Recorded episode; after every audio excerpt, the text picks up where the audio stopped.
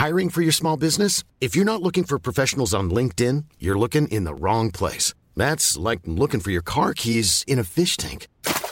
LinkedIn helps you hire professionals you can't find anywhere else, even those who aren't actively searching for a new job but might be open to the perfect role. In a given month, over 70% of LinkedIn users don't even visit other leading job sites. So start looking in the right place. With LinkedIn, you can hire professionals like a professional. Post your free job on linkedin.com slash people today. Heraldo Podcast, un lugar para tus oídos. Hoy, en primera plana, hacen historia. Por primera vez, se graduaron más mujeres policías que hombres en la Ciudad de México. Esto es Primera Plana de El Heraldo de México. Este miércoles, la jefa de gobierno Claudia Sheinbaum encabezó la ceremonia de graduación de nuevos elementos de la Universidad de la Policía de la Ciudad de México y destacó que por primera vez fueron más mujeres que hombres. Se trata de 158 mujeres y 157 hombres quienes pertenecen a la generación 281 de la Policía Preventiva y que se sumarán como nuevos elementos de la Secretaría de Seguridad Ciudadana. Claudia Sheinbaum reconoció la labor de las mujeres policías en la capital del país y dijo que es un gran orgullo que cada vez se sumen más para luchar por la seguridad de todos los ciudadanos. Por su parte, el titular de la Secretaría de Seguridad Ciudadana de la Ciudad de México, Omar García Harfuch, aseguró que todos los hombres y mujeres recién graduados ayudarán a sumar esfuerzos para combatir el crimen y disminuir delitos en la capital. Con información de Carlos Navarro. ¿Quieres estar bien informado? Siga Primera Plana en Spotify y entérate de las noticias más importantes.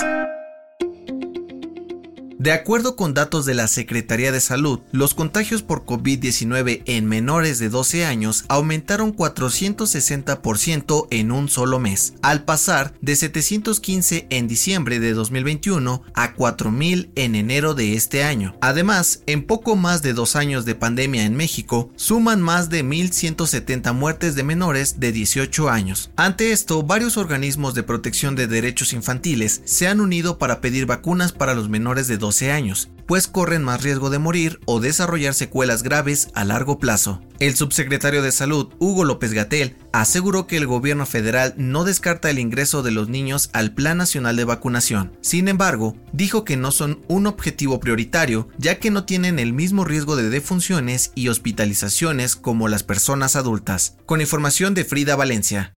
La Auditoría Superior de la Federación dio a conocer que el gobierno federal estudia la posibilidad de construir un tren express entre el Aeropuerto Internacional Felipe Ángeles y el Aeropuerto Internacional de la Ciudad de México Benito Juárez. Según el organismo, este proyecto estaría a cargo de la Secretaría de la Defensa Nacional y su objetivo sería facilitar las conexiones y consolidar un proyecto de movilidad efectivo entre ambos aeropuertos. El presidente de la Comisión de Transporte de la Confederación Nacional de Cámaras Industriales, Felipe de Javier Peña, aseguró que si bien este proyecto no está confirmado, es indispensable para ayudar a los viajeros mexicanos. Con información de Everardo Martínez.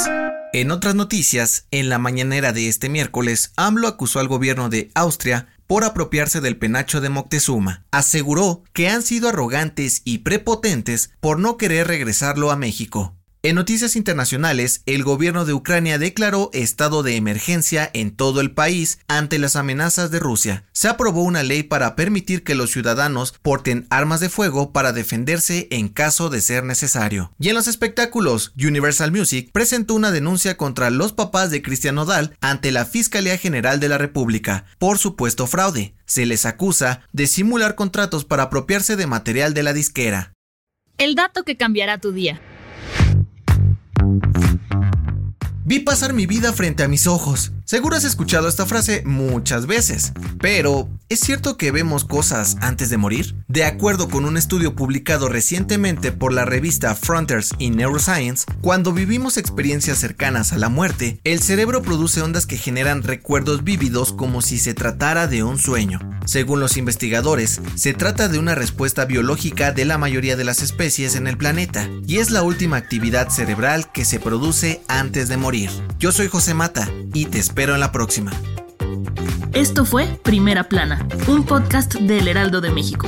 Encuentra nuestra primera plana en el periódico impreso, página web y ahora en podcast. Síguenos en Instagram y TikTok como El Heraldo Podcast y en Facebook, Twitter y YouTube como El Heraldo de México. Hasta mañana.